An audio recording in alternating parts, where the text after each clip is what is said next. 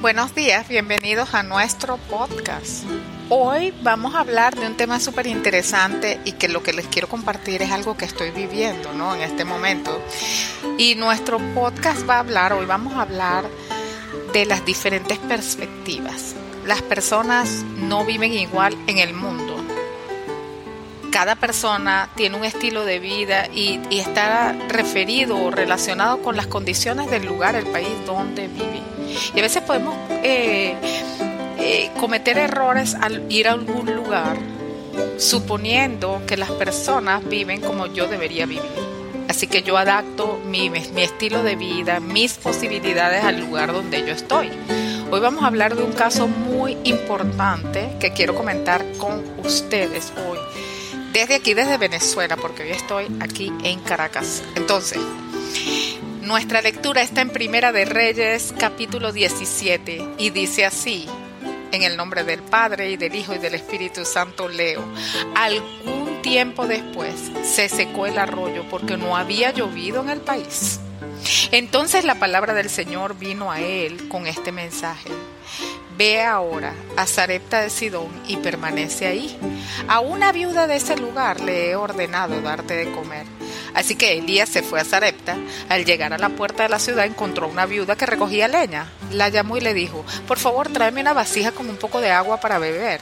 Mientras ella iba por el agua, él la volvió a llamar y le pidió, tráeme también un pedazo de pan. Tan cierto como vive el Señor tu Dios, respondió ella. No me queda ni un pedazo de pan. Solo tengo un puñado de harina en la tinaja y un poco de aceite en el jarro. Precisamente estaba recogiendo unos leños para llevárselos a la casa a hacer una comida para mi hijo y para mí. Será nuestra última comida antes de morirnos de hambre. Wow, poderosísimo. Entonces dice Elías, no tengas miedo. Vuelve a casa y haz lo que pensabas hacer, pero antes prepárame a mí un panecillo con lo que tienes y tráeme. Luego, haz algo para ti y para tu hijo. Primera cosa que tenemos que discutir, porque así dice el Señor Dios de Israel. No se agotará la harina de la tinaja, ni se acabará el aceite del jarro, hasta el día en que el Señor haga llover sobre la tierra. Amén. Miren, a mí esto eh, es que esta mañana estaba discutiendo con, con, gente, con, los, con las personas del grupo, y hablábamos de que a veces visitamos lugares y países donde no hay posibilidades. Aquí en Venezuela, por ejemplo, no hay agua. El agua es un gran problema. Hay un razonamiento férreo las cosas no funcionan como uno quisiera y como no hay dinero suficiente para hacer mantenimiento, las cosas se destruyen. Y hablábamos de eso y de que uno puede venir desde afuera y decir cosas como, pero es que aquí nada, nada funciona. Esto está hecho un basurero. ¿Cómo es posible que peguen esto con esto y improvisen esto? Es que terrible. Y uno debe preguntarse, ¿Cómo te sentirías tú si vivieras en lo terrible y bajo esas circunstancias? Y, esto me lo dijo una de las personas del grupo. Cuando tú haces ese tipo de exclamaciones y afirmaciones, las personas se pueden sentir porque dicen, bueno, si todo esto está todo mal hecho y todo esto no funciona y todo esto es un lugar terrible, ¿qué soy yo? Que vivo dentro de ese lugar gloria a Dios. Entonces es la primera lección que debemos aprender de esto.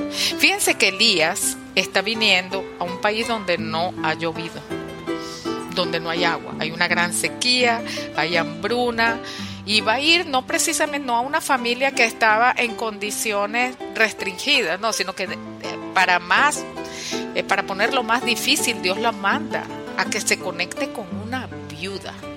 En esos tiempos la mujer no era como hoy, que puede salir a buscar a trabajar, a ir a trabajar la tierra, cualquier cosa hubiera podido haber, haber hecho, sino que era una persona desvalida, no tenía quien le diera nada y estaba con su hijo en un país donde no había llovido, donde había una gran hambruna. Ustedes saben que si no llueve, si no hay agua, El agua es algo vital en la economía de un país.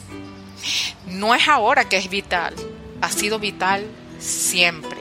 Sin agua no hay cosecha, sin agua no puedo arar la tierra y viene una hambruna. Y me llama la atención de que uno de los grandes problemas del país donde yo estoy hoy es el agua.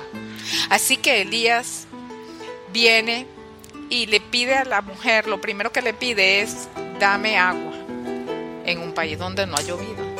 Pero ella no dijo no o lo que sea, o, o dijo no, pero tú, no, ella fue inmediatamente y obedeció a buscar el agua.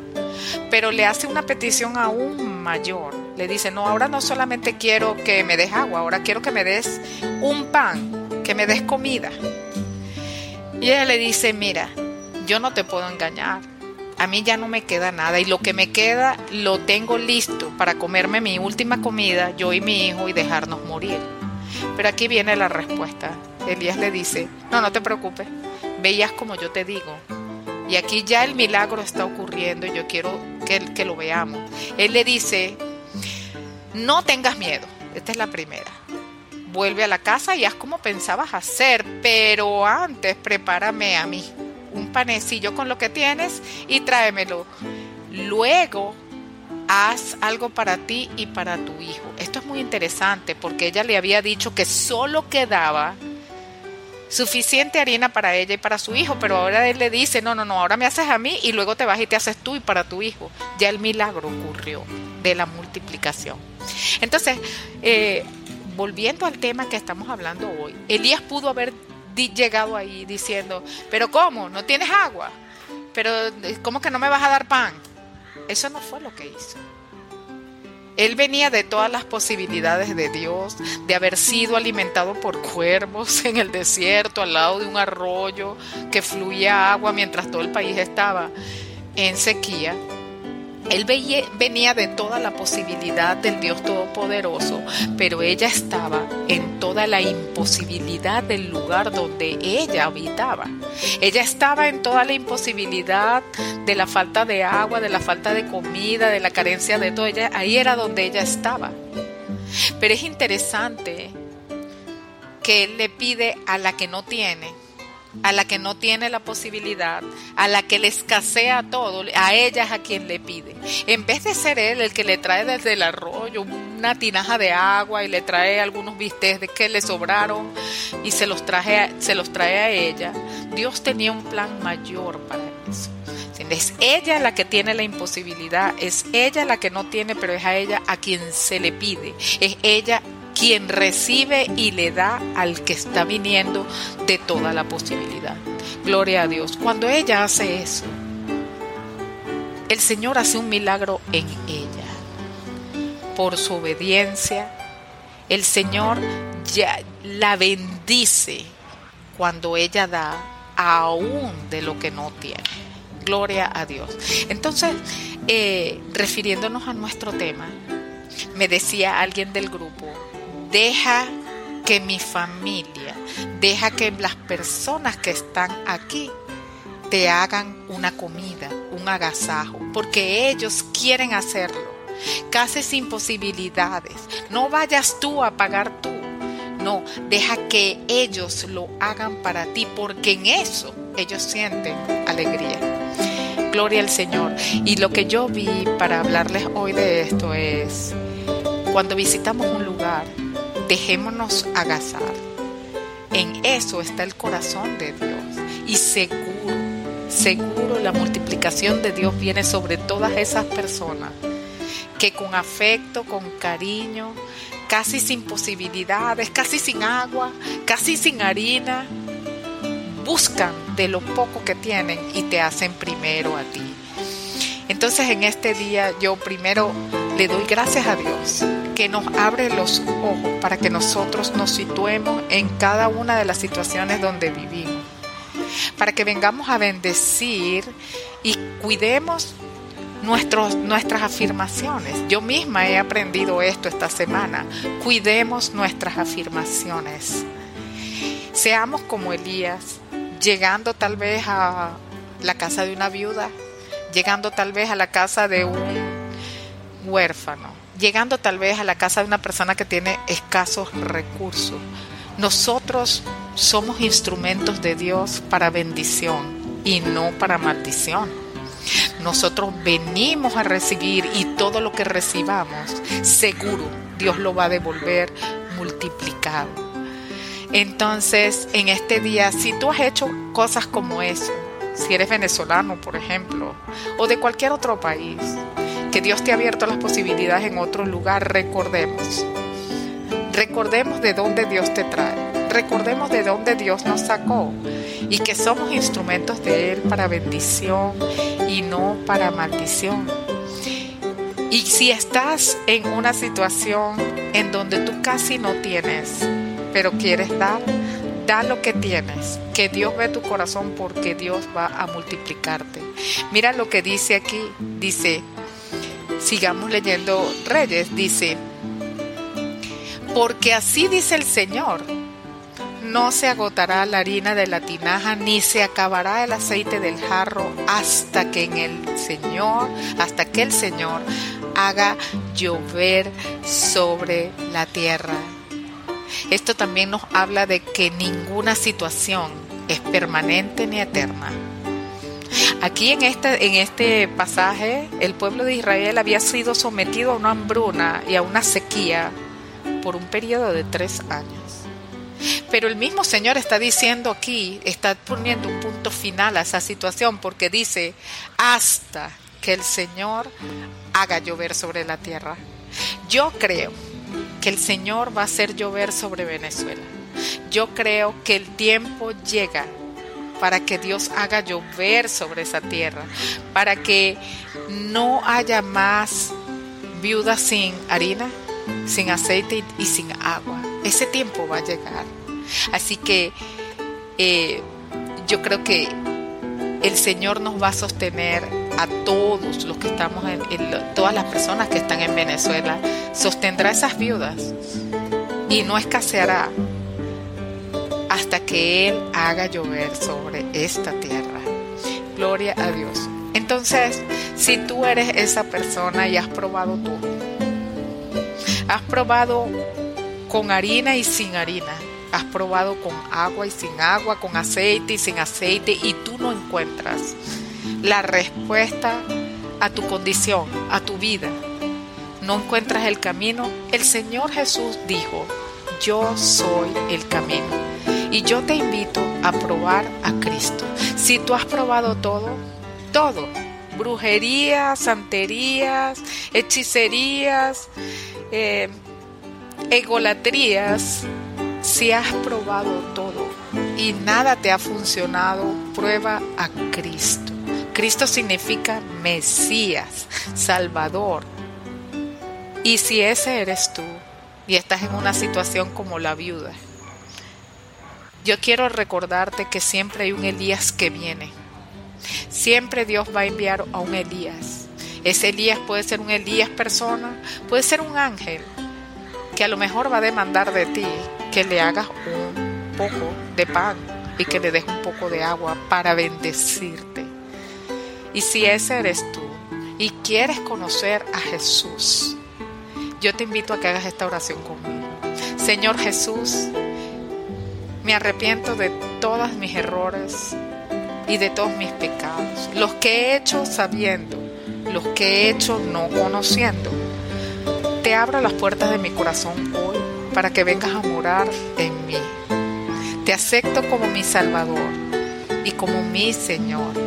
Ayúdame a permanecer hasta que tú vengas por mí. Amén. Y si hiciste esa oración, tu día y tu nuevo comienza Amén. Hasta aquí nuestro podcast de hoy. Hola, hoy vamos a hablar de Ana, la madre de Samuel. Y nos basaremos en el primer libro de Samuel. Ana era la segunda esposa del Caná.